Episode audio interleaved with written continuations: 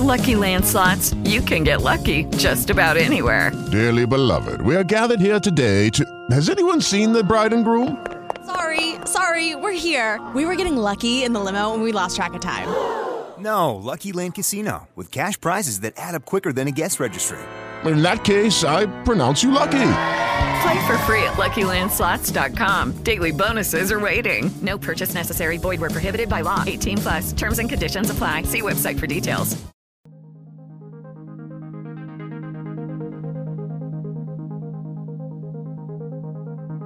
Hola gente bonita, yo soy Lore del sistema Long Soul y este es nuestro podcast Háblame en plural, aunque por esta eh, ocasión vamos a usar video más que nada como para que vean mis expresiones. Les habíamos comentado que queríamos hacer un video respecto a las consideraciones forenses respecto al TID, trastorno de identidad disociativo, trauma, disociación y todo este problema que viene precisamente al caso de Billy Milligan, que es el que vamos a comentar principalmente, aunque también de pronto, no sé qué estoy haciendo aquí con mi cabello.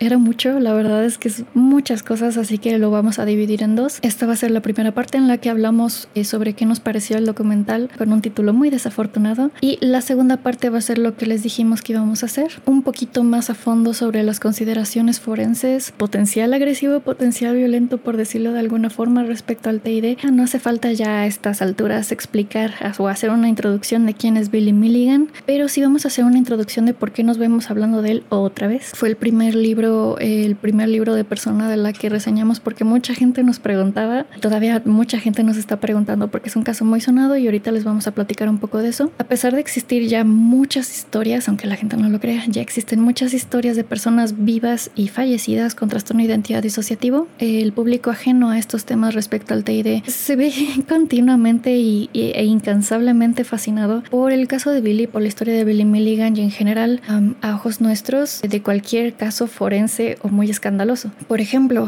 se hizo muy sonado el caso de Jenny Haynes. Se habla mucho más de los abusos sufridos y de la extraordinaria cantidad de 2.500 identidades, pero se habló poco sobre lo que significa este juicio, este juicio exitoso para incriminar al abusador de Jenny, o sea, lo importante que fue este caso para las personas que viven hoy y en el futuro van a vivir con Teide. De igual forma se habla del caso de Billy como por haber sido absuelto por razones de su Teide, entrando en, ok, sí es un debate, es un, es un debate que todavía está vigente porque es complejo.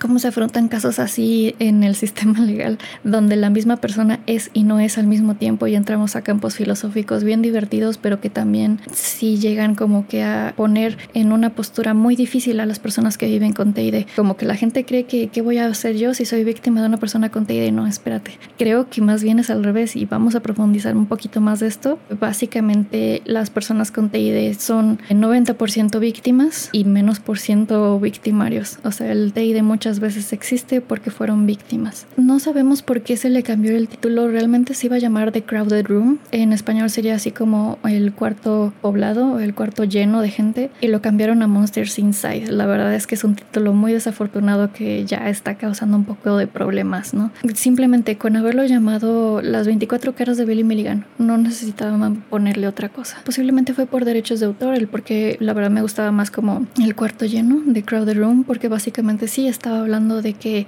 el mundo interno de Billy Milligan básicamente era un cuarto. Si ustedes vieron la película de Fragmentado y si vieron el documental y pusieron atención, se habrán dado cuenta de que son las únicas personas con TID, el Kevin ficticio y Billy Milligan, que se referían a esto, a tomar el control del cuerpo, hacer switch entre personalidades, como tomar la luz. Esto es muy único de Billy Milligan porque en su mundo interno, en el mundo interno donde están los alters, donde pueden convivir y se entienden y se pueden comunicar, hay un lugar, el que se ponga ahí puede tomar el control. Esto sí es algo que sí puede existir en algunas personas con TID. Hay un lugar en el mundo interno, como si fuera como la puerta de salida, por decirlo de una forma. Sabíamos que iban a retomar el segundo libro. Este segundo libro, eh, bueno, el primer libro se llama The Minds of Billy Milligan en inglés. La primera y la única versión en español se llamó Las, eh, no es cierto, la verdadera historia de Billy Milligan. Pero había un segundo libro, también escrito por el mismo autor, Daniel Case. No teníamos como que muchas ganas de buscarlo encontrarlo hasta que sí se confirmó que sí, sí iba a ser. Fue que estuvimos buscándolos como locos. La verdad es muy difícil de encontrar en inglés. No lo encontramos en inglés. Lo encontramos en japonés, chino y húngaro. Lo que pasa es que había hablado mucho sobre eh, la situación en el Hospital Lima que mencionan en el documental. Eh, malas prácticas psiquiátricas mencionan en el segundo libro, que es como la continuación. Funcionó usar el libro en húngaro y traducirlo al español con Google Translate. Obviamente la traducción no es perfecta. Eh, sí se necesita entender un poquito de cómo es la traducción de español a inglés y algunos datos como para no perderse en la traducción. Pero vamos más o menos al orden que lleva, de hecho siguió la misma narrativa eh, del libro de Billy Milligan, seguida del libro de The Milligan Wars, que son como las guerras Milligan, eh, mencionando lo que seguramente ya muchos saben, incluso si no han visto el documental, es que pues hay una constante en el tráiler, pero también en los primeros minutos del documental, el primer episodio y el último, que fue meter muchas veces insistentemente y aleatoriamente también frases de personas escépticas del TID.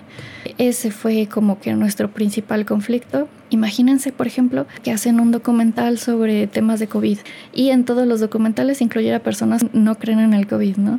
O cualquier documental sobre el planeta Tierra incluyera personas que tienen esta postura de la tierra plana o de la tierra hueca. Definitivamente el, entendimiento del problema sí se distorsiona. Eso sí, eh, sí estamos gratamente impresionados de la cantidad de personas contactadas eh, que se relacionaron con el caso, estuvimos muy aliviados de que la narrativa sí fuese diversa, tipo documental. Un miedo que teníamos era que fuese dramatizado como en la serie de The Act. Hay un documental que la verdad es mejor el documental que la serie porque, o sea, en el sentido de que es muy delicado cuando dramatizas una historia compleja. O sea, porque tienes que meter, siempre tienes que meter cosas ficticias para poder narrar una historia. Entonces fue un alivio. El nivel de investigación, el nivel de documentación y narrativa, la verdad sí fue un alivio. Aprendimos, de hecho, del documental muchos elementos que no vienen en ningún documento, sino de las experiencias de las personas que estuvieron involucradas en el caso, familiares, amigos, testigos. Nos redujo mucho el estrés, el miedo a la recepción del documental, las conclusiones del público y la persecución todavía más negativa contra toda aquella persona que diga que tiene TID o que se diga que tiene TID, aunque uno mismo no lo diga. Aunque todavía el estrés se mantiene. Primero, porque todavía es muy pronto para saber el impacto como que a gran escala. Segundo, hubo elementos que sí se podrían salir de control por cómo fueron narrados e incluidos, además de que por supuesto está narrado por y para cualquier persona excepto personas con TID, que es una constante la gran mayoría de historias de personas con TID. Yo creo que la única excepción es el documental de las nueve caras de Jane. Y es que el impacto de la película de Fragmentado, Split, Multiple, como la conozcan, es muy tangible para las personas que viven con TID. El público la verdad ni se entera. Si ni siquiera se entera de personas que tienen TID, mucho menos se va a enterar de cómo esto afecta. Incluso aunque tú no veas la película, sí te afecta en cómo las personas que se enteran de que tienes TID incluyendo los profesionales, pueden pues simplemente no creerte, de pensar que eso solo se ve en las películas o en los documentales, que es a lo que vamos. Vamos con cosas muy concretas. ¿Quién es el Billy real? Como que mencionan varias veces en el documental. Es una pregunta relativamente válida, pero misguided, como que mal dirigida. Billy no es el alter que se llame Billy, o sea, no es nada más el alter Billy y los demás, como que son entes imaginarios no tangibles. Billy es tanto ese alter como el resto de los alters, todo el sistema. Billy es la persona, Billy son los alters en conjunto. La única diferencia entre el alter que se llama a sí mismo Billy y el resto de los alters que no se llaman a sí mismos Billy es que el alter Billy fue el que tuvo esta tarea, este rol de mantener la identidad más acorde a lo que se espera de él, más acorde al público, más alejado del trauma, el que se identifica con el nombre, con el cuerpo, como hijo de sus padres. No todas las personas con TID tienen un alter así, nosotros sí. Yo soy ella.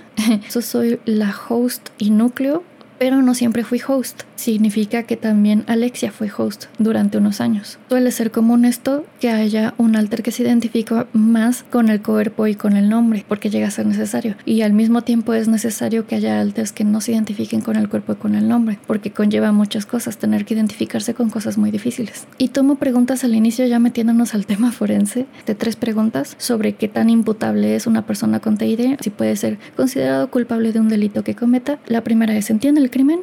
Y sí, Billy entiende perfectamente el crimen. Esto se explica de hecho en la narración del, libro, del primer libro. Eh, la segunda es si entiende la diferencia entre el bien y el mal. Y sí, perfectamente. Aunque eh, Reagan primero se mentía a sí mismo, de que tenían que robar porque no les dejaban trabajar, porque habían perdido el trabajo, no me acuerdo.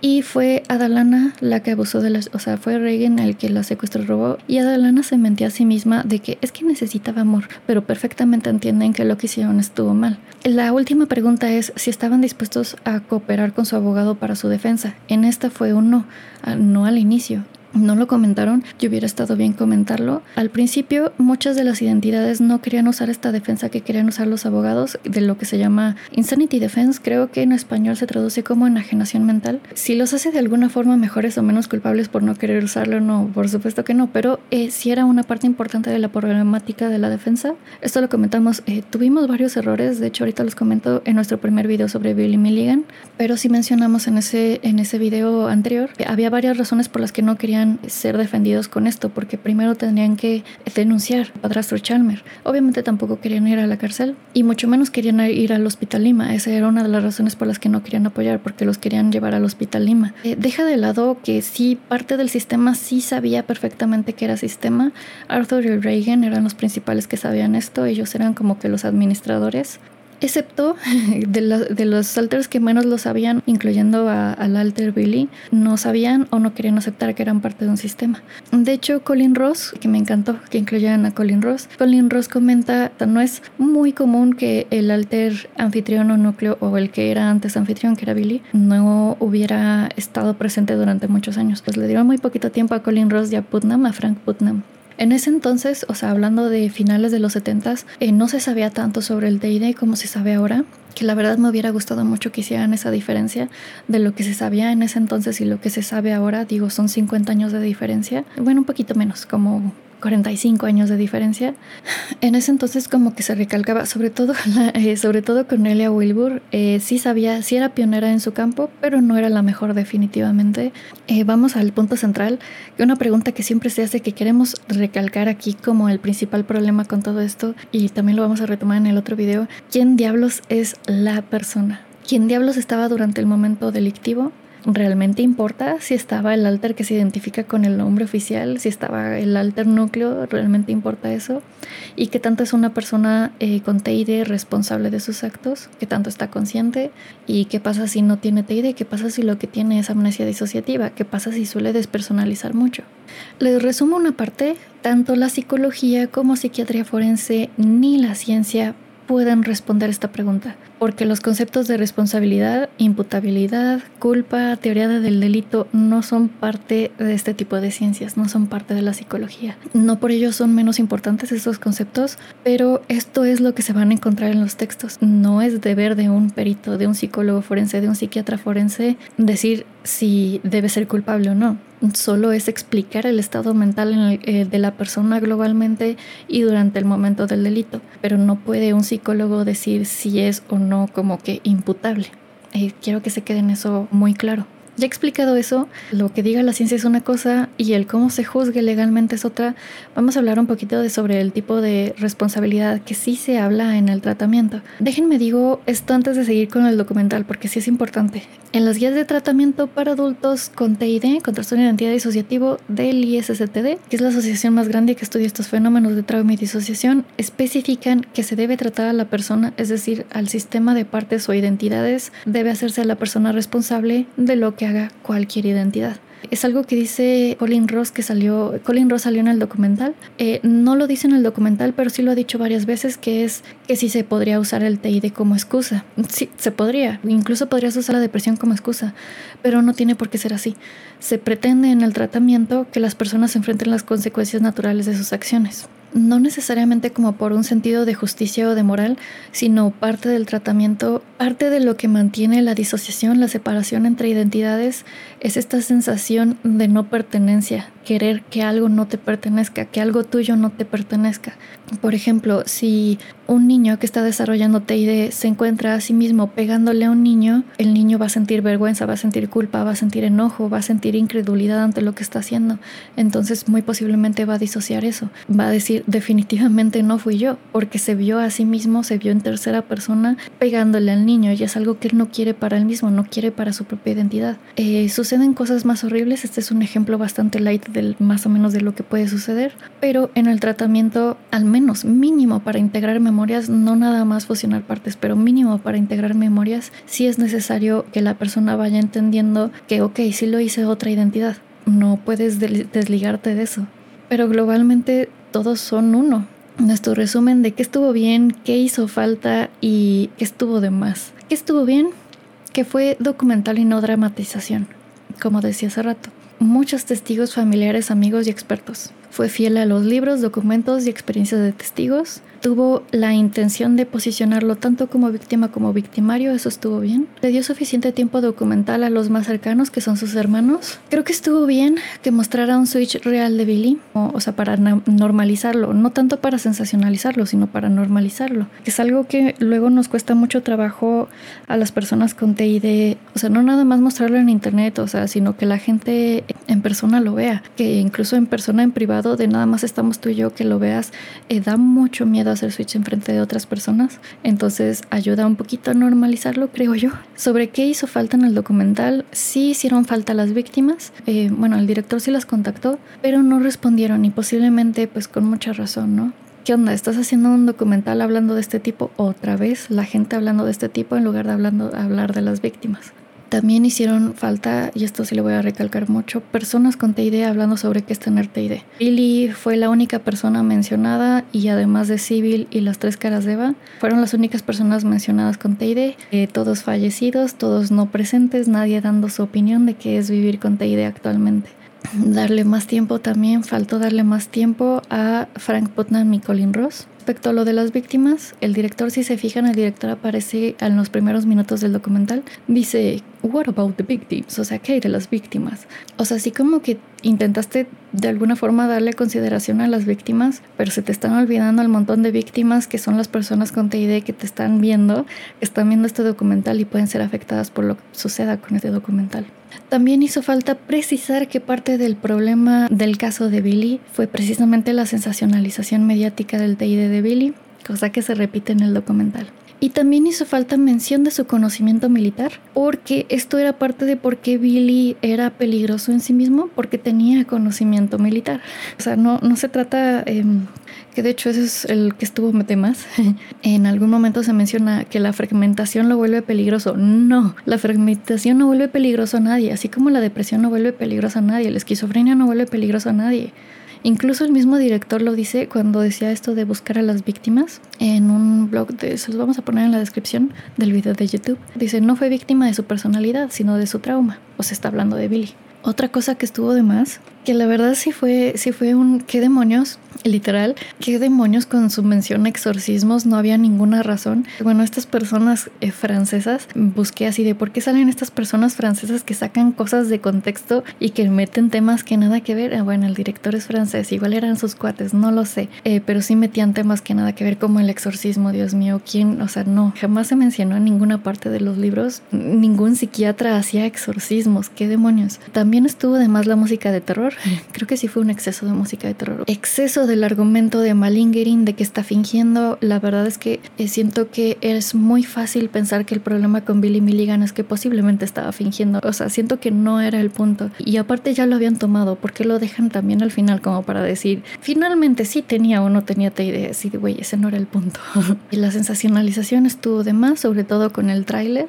Y la postura blanco y negro, precisamente con esto de que estaba fingiendo, o tiene TID o está mintiendo.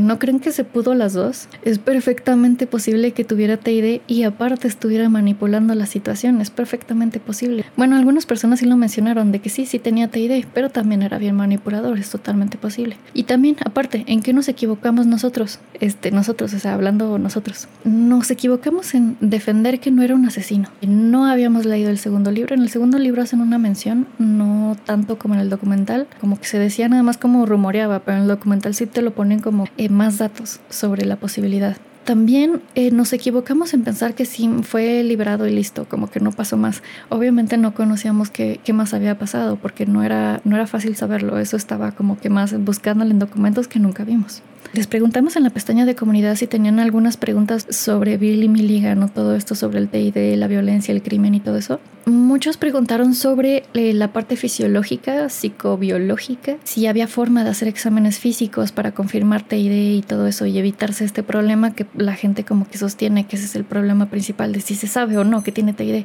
Y si no, sí se pueden hacer exámenes físicos, pero no son enteramente concluyentes. De hecho, les voy a leer lo que viene en el libro de Billy Milligan. Estoy citando, ¿eh? El 9 de mayo de 1978, el doctor P.R. Hyman, informó que el rastreo realizado ese día fue un electroencefalograma normal, debido a la actividad de las ondas teta y delta, ondas lentas no normalmente visto en el cerebro de un adulto despierto, aunque visto en niños, en el hemisferio posterior derecho. El doctor Hyman escribió que la anomalía probablemente se debía a un problema técnico, esto sí lo mencionan en el documental. Señaló, sin embargo, el tecnólogo no demostró esto de una forma u otra a pesar de haber cambiado el electrodo. Sugirió que se repitiera el electroencefalograma. El doctor James Parker, MD, escribió el 22 de mayo de 1978, como dos semanas después, y que el área localizada de anomalía que había aparecido en el primer electroencefalograma no estaba presente en este segundo. El segundo trazo revelado actividad alfa intermitente de fondo. Parker describió este electroencefalograma como anormal bilateral teta y delta y ondas agudas temporales bilaterales. Las ondas agudas, escribió, podrían ser epileptiformes. No es suficiente para detectar un TID. De hecho, estos no son entrevistas estructuradas para un TID. O sea, lo que se hace son entrevistas estructuradas principalmente para todos los trastornos. Se hacen entrevistas estructuradas. De hecho, nosotros tuvimos algo similar en nuestro electroencefalograma. También tuvimos ondas teta lentas y agudas, bitemporooccipitales. Y por eso nos mandaron anticonvulsivos, porque parecía epileptiforme. Hay otros exámenes de neuroimágenes y pruebas de la reactividad de, reactividad de la piel, o sea, sí hay eh, exámenes fisiológicos que se hacen actualmente que sí, sí pueden ayudar, definitivamente. Obviamente son caros, ¿no? Y en ese entonces no existía tanto. Por ejemplo, en un estudio reciente se encontró que era posible discriminar hasta en un 75% de los casos de TID versus la población saludable o el grupo control.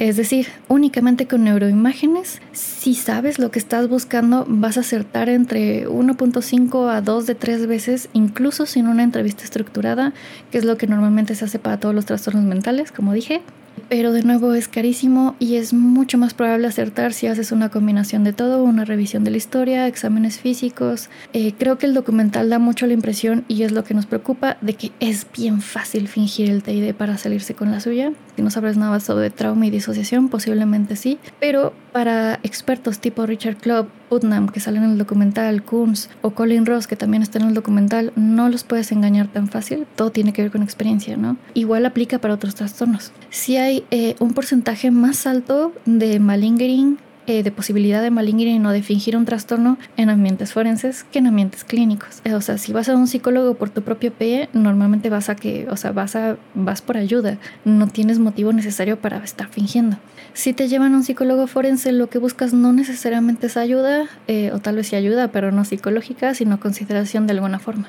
Pero, y cito a Paul Dell, que es uno de nuestros autores favoritos en todo esto, incluso una persona con un TID genuino va a reaccionar muy diferente ante un ambiente forense. Lo repito, incluso una persona con TID genuino va a reaccionar muy diferente en un ambiente forense porque se le cuestiona, porque su credibilidad está en un riesgo mayor, el ambiente es mucho más tenso, te ven muchos más ojos y una persona con TID en general y con TID genuino en general ha vivido con muy poca credibilidad de lo que ha pasado eh, tanto así que se lo tuvo que negar a sí mismo y vivir en negación y luego disociación.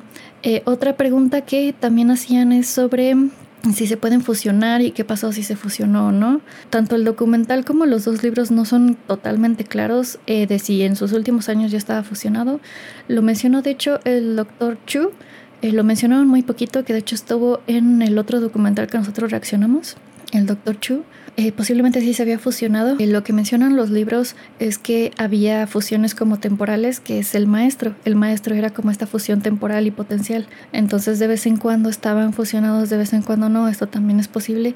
De hecho, se considera que una persona está, eh, entre comillas, totalmente fusionada después de estar dos años sin volverse a fragmentar, o sea, sin volverse a separar.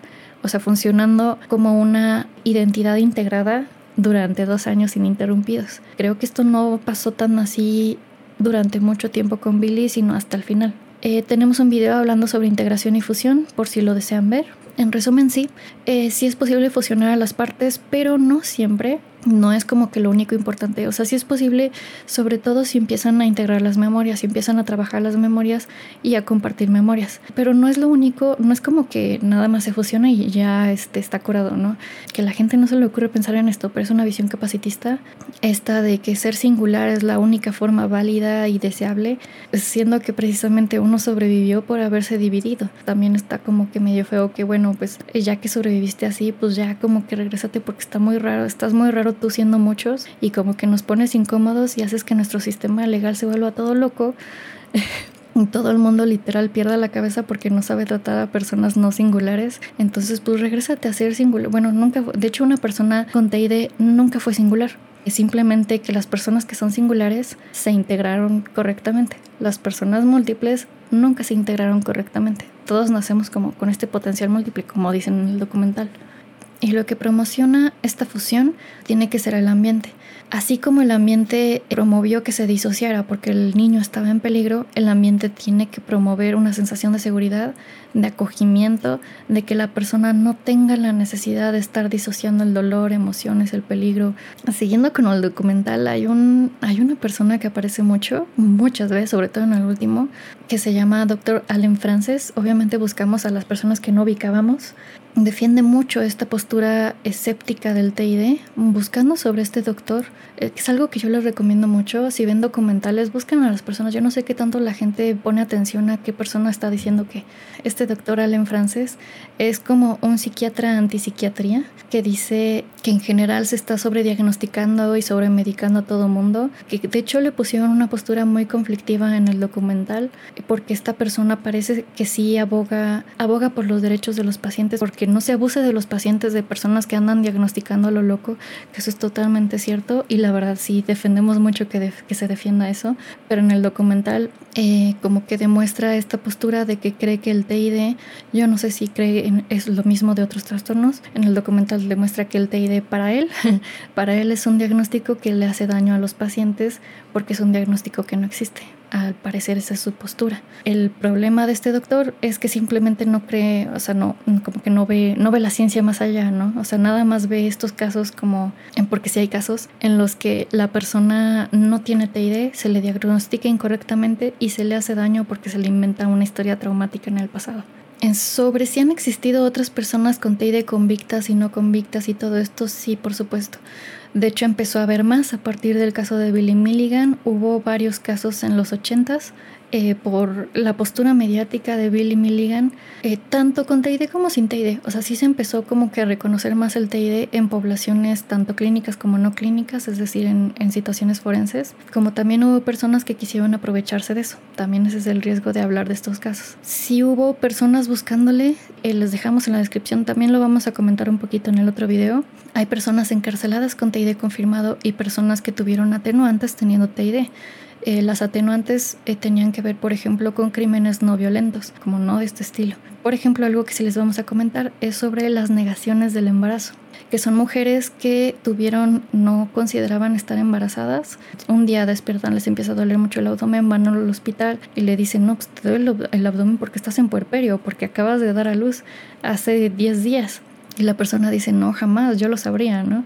Y pues resulta que sí, y después se encuentran el cuerpo del recién nacido en, en algún lugar y pues tuvo la atenuante. Está muy raro. La verdad es que eso es, un, eso es algo que tienen que decidir en el sistema legal, eh, no tanto en la psicología, pero aquí les podemos explicar mucho sobre la psicología. Otro problema ya medio les hemos mencionado, que solo se hace evidente cuando lo piensas mil veces o cuando conoces el problema, el problema que tenemos en la comunidad de personas con TID o de profesionales que tratan a personas con TID, es que lo que hizo que Billy se saliera varias veces con la suya fue precisamente esta sensacionalización del TID, algo que Netflix está repitiendo con el documental la prensa en ese entonces, esta fascinación eh, médica, forense, pública, ser pioneros en un caso de este tipo, de que Daniel Keys, un autor ya muy conocido, este, lo acompañó a los juicios, que lo acompañó a su boda, y ahora estamos, de hecho, repitiendo la historia de darle un lugar de estrellato a Billy. Sí tenía TID, también era una persona manipuladora con TID y estamos repitiendo lo mismo. Eh, Billy sí tenía eh, muchas tendencias antisociales, sí. El asunto es que no se trata, eh, vimos un TikTok que decía tiene alters buenos y alters malos. No, no, no, no. La mayoría tendía a ser egoísta y si lo dijimos incluso en nuestro primer video. Esto sucede cuando la persona en su totalidad lo es. Eh, no puede existir, y esto lo dijimos en nuestro video de persecutores, no puede existir un alter que haga algo que la persona en su totalidad y globalidad no haría. En nuestro caso, por ejemplo, Alexia sí tenía conductas antisociales, no violentas, agresivas, que no es lo mismo, pero tiene mucho que no, porque se pudo manejar, pero era la única y únicamente en momentos como muy específicos. Creo que esto de tender o no a las conductas antisociales se puede ver en personas con y sin TID. Eh, nosotros sinceramente creemos que no debería juzgarse un TID como una incapacidad volitiva, es decir, que no sabes lo que estás haciendo. Ok, sí, hay episodios de trance, sí, eh, donde ninguna identidad sabe bien lo que hace. Eh, no es exclusivo del TID. De hecho, en la clasificación internacional de enfermedades 11 está el trastorno por trance, transdisociativo, o era en el 10, no me acuerdo. Se, se asemeja como estar alcoholizado, intoxicado.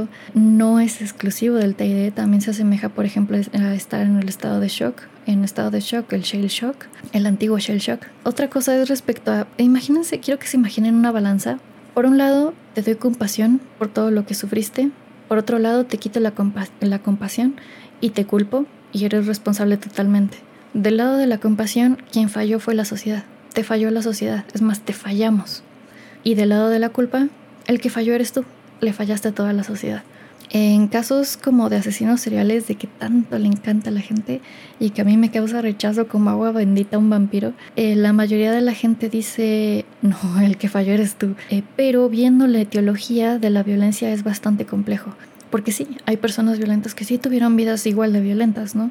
En el caso de Billy, ¿qué tanto es un pobrecito de ti y qué tanto es un óyeme, tampoco abuses?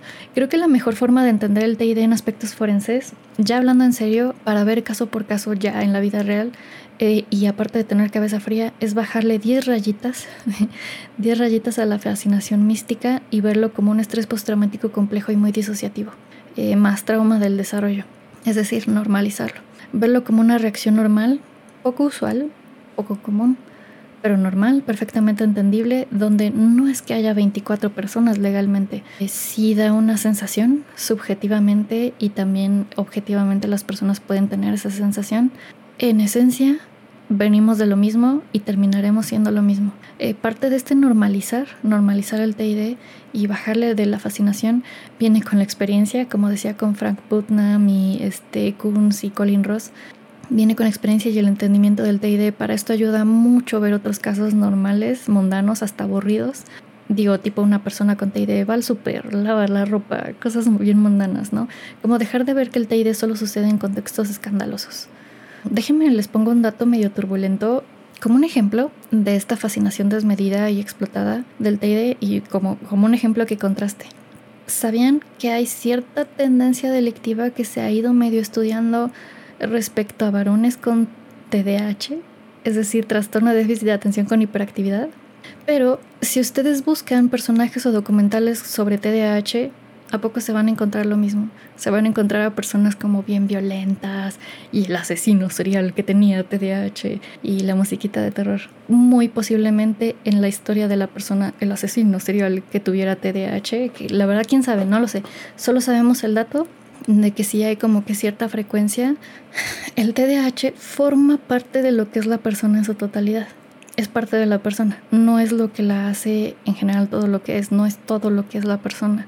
Sí dificulta su vida, también le ayuda en otras cosas, eh, forma parte de su vida, es algo que no se quita, eh, por mucho que lo puedas controlar no se quita, pero es solo una parte, es decir, nosotros no somos únicamente el TID.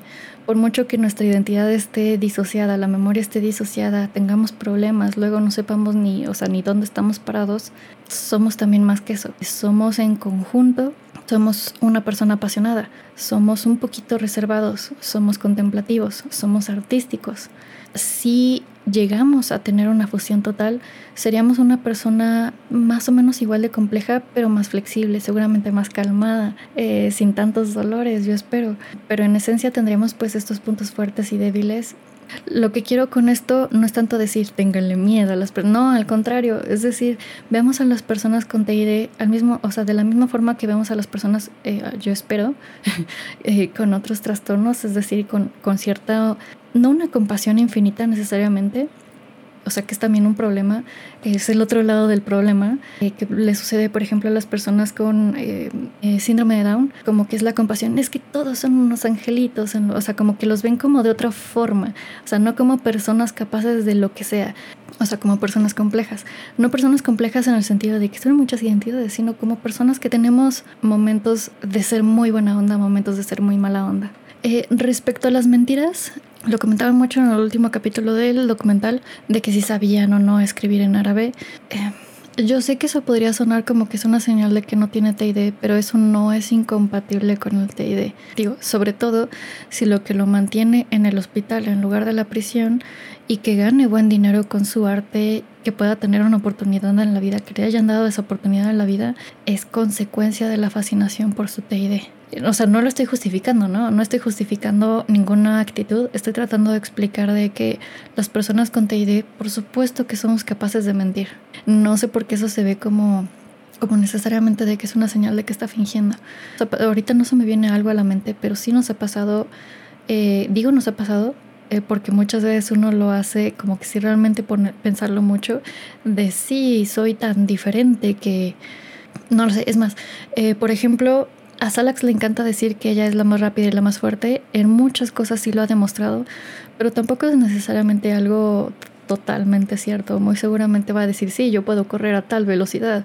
Y nosotros diciendo así de, tampoco no es cierto. O sea, nuestro cuerpo no da para tanto, ¿no? Y también, de hecho... Por supuesto que se puede sacar provecho de la fascinación del D&D. Eh, nosotros tenemos cierta sensación de culpa, eh, sobre todo en nuestro video de 50 cosas, eh, de 50 cosas sobre nosotros que porque de hecho eh, ya les hemos comentado antes que leemos eh, muchas veces hemos cambiado la miniatura para que no se vea como o lo ponemos en no listado lo hemos puesto en privado para frenar su recomendación en YouTube. Se empieza a recomendar entonces luego lo ponemos en privado. Entonces ya no sabemos si ponerlo en miembros o no. De hecho también Jordi Wild en la entrevista que tuvimos con Jordi Wild en The Wild Project eh, sacó provecho de las cosas como escandalosas que tiene, o sea, de, la entrevista que tuvimos con él, así de tiene ocho personalidades y que no, ¿cómo es tener pareja? Es medio triste que, por ejemplo, nosotros tengamos videos que la gente simplemente no le llama la atención y que si quisiéramos que la gente vea, por ejemplo, hemos querido empujar varias veces eh, que se recomiende que la gente vea nuestro video de 50 libros sobre el TID, pero no llegan a las 20.000 vistas. Digo, son muchas, pero nada comparado con el millón y medio del video de 50 cosas sobre el TID. O sea, la diferencia es enorme. A la gente no le llama tanto la atención de véanme, y digo, son igual 50 cosas, ¿no? Véanme, véanme a mí hablando de 50 libros sobre el TID. No, a la gente no le interesa eso, aparentemente. Entonces, eh, de hecho, también Shirley Mason, que es este civil, pues eh, también quería sacar provecho, o sea, ya después de que salió el libro de civil, ella eh, lo que hizo fue donar parte de sus ganancias, pero ella quería sacar eh, provecho de, del nombre, del nombre de Civil, para poder eh, sacar su libro hablando más sobre sus pinturas, que era algo muy importante para ella, igual que lo fue con Billy, igual que lo fue con Chris Cosner. Me hubiera gustado que hubieran hablado un poquito más sobre por qué, por qué sucede esto de que muchas personas con TID somos como que muy como nos acercamos tanto al arte. Chris Cosner, de hecho, también eh, quería sacar provecho, entre comillas, eh, de esto de las tres caras de Eva. Bueno, no sacar provecho porque básicamente la historia era suya, pero quería, eh, por ejemplo, el siguiente libro en el que habló sobre, sobre sí misma se llamó Yo soy Eva, ¿qué onda? Yo soy Eva, lo de las tres caras de Eva, en donde hablaba más sobre ella. Pero eh, la gente se quedó nada más con la película donde pues ya les, ya les explicaremos después cuál fue el problema con la película de las tres caras de Eva, la película y el libro. La diferencia con Billy es que Billy era una persona que tendía a manipular, tendía a mentir de todas maneras, incluso aunque, aunque tuviera TID, y de todas maneras su vida y su libertad dependía de que la gente siguiera fascinada con él. Y eso fue lo que le dio un trato especial y le mantuvo en un trato especial. Es justamente lo que queremos que eso cambie. Luego nos han dicho, las personas nos han dicho, tú quieres este, sentirte especial porque tienes TID. No, eh, de ninguna manera quiero que a mí me vean como especial por tener TID. Yo quiero que la gente me escuche no porque tengo TID necesariamente, sino porque he estudiado del tema y porque tengo algo que ofrecer, algo que aportar. No quiero que la gente me busque por algo que no depende de mí, que es tener TID sino por algo que sí depende de mis acciones. Es lo mismo que de hecho Billy Milligan mencionó un poquito en el documental, o al menos lo pusieron en el documental, que decía, yo no quiero que la gente me compre mis pinturas porque tengo TID y me le trate de analizar. O sea, de eso ya tengo bastante. Y es que si queremos que cambie este estatus, este estatus de que tener TID es algo muy poco común, es súper especial, es, ¿cómo decirlo? Exótico. Eh, nos han preguntado, ¿qué tan frecuente es? ¿Uno de cada millón? Y nosotros respondemos, no, güey, es uno de cada cien. Ok, es poco común, uno de cada cien es poquito, pero no es uno de cada millón. Es igual la misma cifra que la esquizofrenia, que de hecho mencionaban varias veces la palabra esquizofrenia, quién sabe por qué demonios en el documental. Es la misma cifra que el autismo, la misma cifra que la celiaquía, el síndrome, no es síndrome, ¿verdad? La condición celíaca, pues, que es la intolerancia al gluten, al gluten. También es la cifra de cuántos embarazos hay por métodos anticonceptivos considerados seguros. Uno de cada 100. Uno de cada 100 falla. También, según la ONU, este es un dato triste, una de cada 100 muertes en el mundo son por suicidio. Otro dato es que este dato está intenso, ahorita lo retomamos. Uno de cada 100 estadounidenses está en prisión. El punto de la prisión yo creo que también es algo como que la gente de Estados Unidos no se da cuenta de que Estados Unidos es muy diferente a, otro, a otros países, o sea, como que no dicen aquí en Estados Unidos. Pues ahí en Estados Unidos también tienen un problema de una sobrepoblación inmensa y, cárceles gigantescas. Entonces tampoco podríamos necesariamente decir que la situación eh, penitenciaria de Estados Unidos es exactamente la misma que en todo el mundo. De hecho, hablando sobre prisión hospital, en el segundo libro, el segundo que se llama The, Milligan Wars, hablan bastante sobre cómo tuvo muy detalladamente, de hecho hasta medio se torna aburrido, es sobre cómo tuvo que sobrevivir Billy al hospital Prisión Lima que era, como decían, no me acuerdo en qué momento alguien dijo que era demasiado estricto para ser un hospital y demasiado laxo para ser una prisión. Hubo varios reportajes eh, fuera del caso de Milligan, hubo varios reportajes y varias personas haciendo como que cobertura sobre este hospital Lima porque eh, tuvo, tuvo que cerrar, porque pues era, o sea, hubo, muchos escándalos en el hospital Lima. De hecho, los pueden buscar. Por ejemplo, se hacían mucho las torturas, creo que sí, ya no me acuerdo si lo mencionaron en el documental, donde la terapia electroconvulsiva no se veía como terapia, se veía como castigo, donde no, según yo, no les interesaba sedarte, lo que se hace ahora es anestesia general. Todavía se usa para pacientes con síntomas o trastornos como que no, ¿cómo se llaman? Resistentes al tratamiento. La terapia electroconvulsiva, lo único que sabemos eh, respecto a cuando se usa es cuando nada, ninguna otra cosa ha funcionado. Por ejemplo, con la depresión que no funciona con ningún antidepresivo, con nada. Eh, ¿Dónde a veces puede funcionar? El punto es que en el Hospital Lima se usaba simplemente como un arma, prácticamente. Quiero retomar y recalcar esto del estatus eh, de que el TEID es exótico, que de verdad nosotros sentimos que es como una parte central del estigma que rodea al trastorno de identidad disociativo. Siento, yo siento que la gente ve esta fascinación solo de forma externa. Es decir, en el documental sí se habla de fascinación, es que la fascinación que tuvieron con Billy y es que eh, tuvo un trato diferente, pero yo estoy muy segura que los espectadores del documental no se están diciendo a sí mismos están igualmente fascinados por este tema y están teniendo los mismos pensamientos de, oh my god, qué miedo, oh my god, algunos tienen fuerza sobrehumana y seguro tiene que ver con espíritus y seguramente tiene que ver con exorcismos que yo no tengo idea de por qué metieron eso y solo complican las cosas. Paréntesis respecto a la fuerza, eh, lo hemos dicho antes, lo que hace diferente la fuerza entre altas, si hay diferencias entre fuerzas, sí, pero tiene más que ver con un estado emocional y tolerancias al dolor. Entre otras cosas, la verdad es que no es como no es tan extraordinario como parece. Alguien, por ejemplo, alguien eh, que tenga en, ese momento adrenalina y enojo tiene mucha más fuerza que alguien triste y desmotivado. Estas diferencias de fuerza existen ya en personas sin TID. Esta fascinación precisamente de las diferencias entre alters, de que, o sea, sí, sí hay, hay diferencias eh, fisiológicas que sí pueden suceder únicamente en personas con TID. Eh, por ejemplo, eh, nos han comentado mucho, siempre se nos olvida, nos han comentado mucho sobre esta chica alemana. Es ciega, pero también un alter no es ciego. Yo así de, la ceguera no es un blanco y negro, de nuevo, es un espectro. Ella era legalmente ciega, muy posiblemente lo que estaba pasando era una diferente memoria procedimental o memoria muscular, por si lo quieren ver así. Es complejo porque, por un lado, demuestra que sí hay como que una evidencia, ¿no? Puede funcionar como evidencia de que existe, sí existe el DID, es una cosa que sí, sí es real. Así puedes diferenciar fisiológicamente, a veces, no siempre, y no es tan fácil. Puedes diferenciar el DID de personas con estrés postraumático. Por el otro lado, eh, centrarnos mucho en esta diferencia entre alters y en esta evidencia de, de casos muy únicos como por ejemplo esta persona eh, legalmente ciega o por ejemplo mencionan hay, hay, alters que tienen diabetes y los demás alters no necesitan insulina. No, espérense, hemos buscado ese caso. La persona que lo menciona ni siquiera ha presentado el caso, al menos nosotros no hemos visto el caso presentado así tal cual, así como que un caso explicado que te lo exponga completamente. Nosotros creemos que esa persona con TID que tenía un alter que tenía diabetes y los demás no, nosotros creemos que eso está exagerado. No me acuerdo cómo se llama la autora.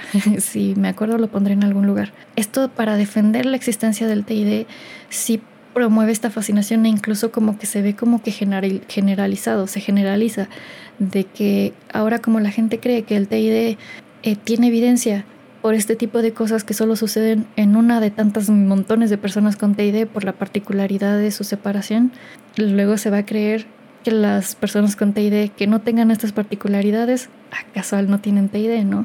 Ese también es el problema o sea, que se pierde por completo también que el común denominador en el TID son diferencias mucho menos dramáticas, eh, mucho menos como eh, sofisticadas, como intolerancia a la lactosa, tolerancias al dolor, memoria muscular, que alguien puede tocar el piano porque lo aprendió y el resto de alters no compartan esa habilidad porque es la memoria procedimental, eh, que también por supuesto que se ve afectada todavía más se pierde de vista de que somos eh, personas, somos personas, somos seres humanos como, como tú, como, como el vecino, no somos la otredad, no somos sujetos que solo existen en documentales y películas, somos personas que están pasando por la calle a tu lado y tal vez ni te des cuenta. Esta fascinación tiene problemáticas en la recepción del TID en general, en el público general, en el ámbito forense y por supuesto en el área clínica. Esto lo mencionan muy por encimita en el documental respecto a, em, se llama la postura iatrogénica, bueno, el modelo iatrogénico del TID, esto de la promoción, promoción entre comillas de un terapeuta que se súper emociona con el TID de su paciente y el paciente recibe atención especial por tener TID y pues como una persona con TID que recibes atención por tener TID, sí es triste, pero sí se puede ver uno involuntariamente creando alters para satisfacer a su terapeuta y mantenerlo interesado, interesado en uno. Sí es posible en personas con TID. De hecho, lo dijimos en nuestro video de 18 mitos, en el último punto. Eh, también está el otro lado de personas que no tienen TID, que acuden al terapeuta y el profesional hace un diagnóstico equivocado, diagnóstico con TID, siendo que puede ser otra cosa igual se emociona y se fascina y la persona puede disociar, porque todas las personas disociamos, eh, pero no al grado de causarse TID, pero sí sentir como, como que de alguna forma actuar o sentir como si tuviera TID. Todas las personas pueden disociar, incluso los animales, los mamíferos. Eh, sería, voy a poner un ejemplo raro, eh, no es lo mismo con la psicosis, eh, porque no es como que todas las personas puedan alucinar, pero es como si los profesionales estuvieran fascinados por la esquizofrenia y de pronto llega alguien que tiene pseudo alucinaciones, que se puede perfectamente tener pseudo alucinaciones, eso sí se puede. Por ejemplo, cuando, no sé, cuando acabas de perder a un ser querido o acabas de perder a tu mascota, entonces como que de pronto le escuchas, no son psicosis, el profesional hace un mal diagnóstico, te dice, oh my god, es esquizofrenia, qué emoción, porque le encanta este tema. Y entonces uno como paciente, con estas sí, unas reacciones sí muy reales, pero que no entran en esquizofrenia, no es que desarrolles esquizofrenia porque te lo sugirió el, el, profesional, pero sí hay como que cierta, cierta ganancia, de, aparte de que le tienes que creer al profesional, ¿no? Porque se supone que es el que sabe y también te crees que tú vales por tus lo interesante de ti, lo importante de ti, no eres tú. Los síntomas son la parte interesante de ti. La gente me quiere por esto y el terapeuta me cuida ¿por qué tengo esto? ¿Qué pasaría si no tuviera esto? ¿Seguiría siendo igual de valioso e interesante? Entonces incluso la misma persona se podría ver voluntaria e involuntariamente diciendo, eh, no sé, tal vez el terapeuta le diga, ¿y qué más escuchas? ¿Escuchas personas? ¿Escuchas que caminan arañas por la pared? Que no tengo idea de si eso se escucha según yo no. Y, la persona diría, eh, sí. Y entonces como que empiezas a pensar que de verdad hay arañas. Eh, ¿Entienden más o menos a qué va, a, qué va el punto? El riesgo de fascinarse así por, por el TID en general no significa que, que ande causando terapeutas el TID, pero sí fascinarse en área clínica también es un riesgo.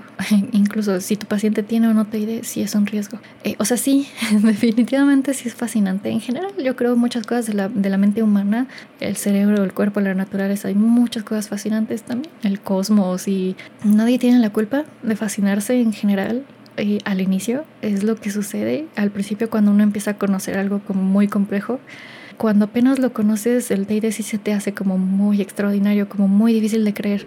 Lo que hacen los profesionales, a diferencia de los documentales y las personas fascinadas que apenas lo conocen, es que te lo bajan a lo común, en lugar de lo extraordinario.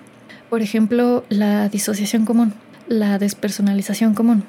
Eh, por eso decimos que si ustedes quieren hablar del TID, por favor nunca empiecen hablando del tema como, como de hecho sucede en el documental, en el tráiler me parece del documental has visto una, bueno, ¿cómo lo dice en inglés?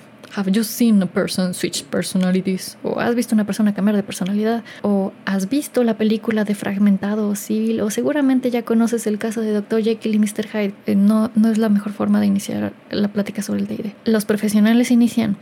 Has conducido por la carretera y luego te das cuenta de que has llegado y no recuerdas parte del trayecto. Eso está en los rangos normales disociativos. Más o menos de eso vamos a hablar. Un poquito más allá. Es decir, empezamos desde lo común. si uno cree que conocer a Dr. Jekyll y Mr. Hyde es más común, eh, la disociación normal es mucho más común. Es mejor hablar de la disociación normal para poder hablar del TID. Y cuando hacemos eso con el TID, el entendimiento de la responsabilidad de los actos de cualquier identidad se vuelve como que menos abrumador, o sea, menos laberíntico, pues. Sobre nuestra opinión respecto a si Billy debería estar, bueno, eh, o sea, no debería porque, pues, digo, ya falleció, ¿no? Que si Billy eh, hubiera estado mejor en la cárcel en el hospital, la verdad, quién sabe, no es como si ninguno de los dos lugares realmente funcionaran. tema, la verdad, del sistema legal penitenciario, seamos honestos, está difícil que funcione. No hemos encontrado, yo creo que como sociedad, como que una solución a ese tipo de cosas. Eh, se supone que debe haber como que hay un, em, hay un enfoque rehabilitatorio, rehabilitatorio, ¿cómo se dice? Como de rehabilitación, pues.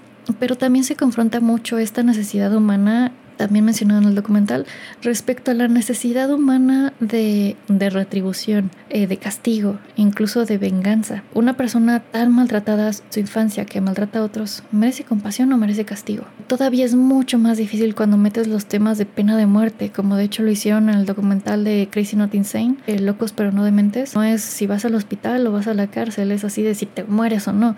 Eso la verdad lo vuelve todavía mucho más complicado. La verdad nosotros no estamos como que muy a favor de no lo sé. Creo que de hecho no sería muy ético que nosotros tuviéramos una postura a favor de la pena de muerte siendo psicólogos. Creo. Eh, no lo sé. Hay otra pregunta eh, relacionada a esto, a que si eh, existe de por sí alguna posibilidad de rehabilitación de una persona como Billy. Por el lado del TID, de si el TID se puede rehabilitar, sí, sí puede haber rehabilitación del TID, puede haber rehabilitación de trauma, trauma complejo, tanto de multiplicidad saludable como de fusión. Puede la persona vivir mejor sin estar tan traumatizada, sin tanta amnesia, por supuesto que se puede, pero esto no tiene relación directa con la peligrosidad como hizo ver, como hizo entender el a veces. El problema con Billy, podríamos decir, no sé si estén de acuerdo, su potencial como antisocial, no en el sentido del trastorno antisocial, sino en el sentido de que cometía actos que sabía que estaban mal, por la razón que él quiera, y él sabía que estaban mal. Entonces, esa no es nuestra área de expertise, todo lo que es el trastorno antisocial, la psicopatía, sociopatía. Eh, apenas estamos tratando, aceptando más bien que tenemos que estudiarlo. Es un tema personalmente difícil, porque solemos estudiar el lado de la victimología, es decir, nuestro lado. Estudiar el otro lado es eh, formar necesariamente esta compasión con el lado del victimario, es decir, los causantes de en nuestra opinión aún desinformada de las personas con estas conductas eh, tienen posibilidad de funcionar en la sociedad. Tenemos posturas diferentes. Yo, host, sinceramente creo que sí. Antef cree que no, sorprendentemente. Alexia también cree que no. Salax cree que sí. Yo, anfitriona, yo creo sinceramente de que no va a haber una forma en la que todo el mundo se sienta completamente a gusto. No existe forma eh, en la que todos estén cómodos con la solución eh, al menos no todavía, no va a ser suficiente castigo para quien desee justicia, no va a ser suficiente libertad para el criminal, no va a ser suficiente para los derechos humanos de nadie, no va a ser suficiente el apoyo social, no va a ser suficiente el sistema legal y gubernamental o lo que se necesite, lo que sea, para encargarse de todo. Yo creo que estamos todavía lejos de encontrar como una solución a ese tipo de personas. Respecto ya a lo demás, que es lo del asesinato, el potencial asesinato, eh, nos enteramos afortunadamente justo antes del documental, cuando leímos, terminamos el segundo libro, porque está hasta el final. No es algo 100% comprobado, pero sí es una posibilidad alta y nos equivocamos al decir que no era asesino, así que debemos cambiar nuestras ideas a los hechos y no los hechos a las ideas, por muy difícil que sea. De todas maneras, ya sabíamos que Billy era una persona bien conflictiva, entonces no estuvo tan difícil.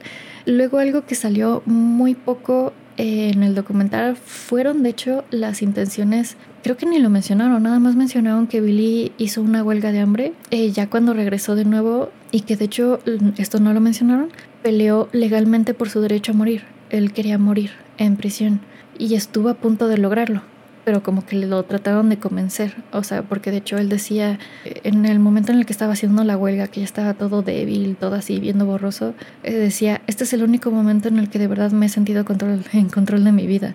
No sé por qué no lo mencionaron, porque también era un tema interesante poner a debate eh, respecto, por ejemplo, qué hubiera pasado, hablando un poquito de pena de muerte, ¿no? Y de eutanasia, no sé si decirlo así, de qué hacer en ese caso, ¿no? ¿Qué hacer si, qué hacer si la persona eh, ni puede estar en sociedad, ni puede estar en prisión, ni nadie está feliz. ¿Qué hacer si la persona simplemente dice, no, pues ya? ¿Qué hacer en ese caso, no? Respecto a las estadísticas que nos preguntaron, eh, qué tanto, o sea, como estadísticas de personas violentas, personas violentas versus personas víctimas versus victimarios, respecto a personas violentas con TID, lo vamos a explicar un poquito más a detalle en el video que viene. La verdad es bastante complejo, hace falta mucha investigación y nos hace falta mucho por leer. No creo que terminemos. El problema, bueno, dije, estoy diciendo mucho el problema, no hay muchos problemas, pero voy a meter de nuevo esto de la fascinación, porque en la investigación debe haber suficientes personas interesadas en estas investigaciones. Por supuesto, también debe haber suficientes personas siendo diagnosticadas correctamente. No sé qué tanto este documental vaya a afectar en eso negativa o positivamente en estas posibilidades de que se sigan haciendo este tipo de investigaciones, porque aunque no lo crean, aunque se nos olvide, los clínicos, los psicólogos forenses, los investigadores son parte también del público expuesto a este documental, que vienen muy seguramente de carreras en donde apenas si se habló de despersonalización y donde apenas se habló de trauma desde un punto de vista muy simplista y muy seguramente psicoanalítico. Así que no lo sé, eh, yo creo que nada más el tiempo dirá a ver qué, cómo la gente recibe el documental. Nosotros más que nada tenemos miedo de la, la infodemia, ¿no? La ola de, eh, de, desinformación que pudiera venir, de gente que se quiere subir al tren, de hablar de este tema, porque este tema como que va a subir, subir, subir, como lo ha hecho. Eh, si llegaron hasta aquí, no sé cuánto tiempo llevo, muchísimas gracias. Eh, decirles, premiarlos, decirles que de hecho, si desean ver el documental y si desean ver el documental y no tienen Netflix, lo voy a decir bajito, lo compartimos en nuestro nivel de Patreon y el tercer nivel de los miembros del canal de YouTube. para que baje un poquito la cantidad de gente que está viendo el documental en Netflix. Pero finalmente decir que no, no queremos, hay personas eh, en la comunidad de TID que quieren cancelar el documental, eh, así como se intentó cancelar la película de Split. La película de Split es yo sí la cancelaría. bueno, no cancelaría, pero sí pediría que la quitaran de Netflix. Este documental, la verdad, por lo general estuvo bien hecho. No estuvo tan mal. Sí tiene fallas muy feas que sí me encantaría que quitaran, hubiera de hecho preferido que no hicieran el documental, hubiera preferido que ya dejen morir el tema, pero bueno, a la gente le encanta revivir este tema, ¿no? Me encantaría que de esto siguiera otra cosa. Fue mucho mejor que Split, fue mucho más aterrizado, fue de cierta forma más humanizante, eso creo. Y ahora pues ya le toca el turno a la gente a no ser una bola de neandertales que se inventan ideas y empeoran la percepción pública del TID o que se la pasen tratando de, no sé, si vaya a haber una ola de pronto de, de fake claiming, o sea, de gente diciendo, esto está fingiendo porque una vez mintió, dijo que tenía un plumón rojo y era azul, no sé, me invento una estupidez. No sé por qué la gente cree que hay una epidemia de gente fingiendo el TID o que vaya a haber gente fingiendo el TID. No sé si esa sea una posibilidad, pero definitivamente de lo que sí tenemos que hablar no es de eso. De lo que tendríamos que estar hablando, eh, que yo espero que la gente no se salga del tema, es hablar de la epidemia de abuso infantil. habría que revisar eso primero. Creo que es más urgente. Luego ya hablamos de que tanta gente adulta creció teniendo que disociarse y que tanto se disoció, ¿no? Eh, por cierto, eh, sí les recomendamos, si no quieren ver el documental, que está perfecto, les recomendamos ver el documental de las naves que de, Jane. Eh, nosotros hemos tenido que buscar los episodios por separado, está difícil, eso sí es bien triste, no está tan fácilmente accesible como este documental de Billy. Y si quieren saber más sobre Billy, sí les recomendamos que vean el libro, que también lo tenemos ahí donde tenemos las películas en el tercer nivel de Patreon y el tercer nivel de miembros del canal, pero... Y pues esperen ver el siguiente video del canal y el siguiente episodio del podcast. Esperamos ya después de esto, ya de, que la gente hable lo que quiera, lo que necesite, lo que sea de Milligan, pues ya pasar página y hablar de historias menos escandalosas, menos violentas, pero no por eso menos importantes, menos interesantes o menos valiosas. Pero bueno, besitos plurales. Bye.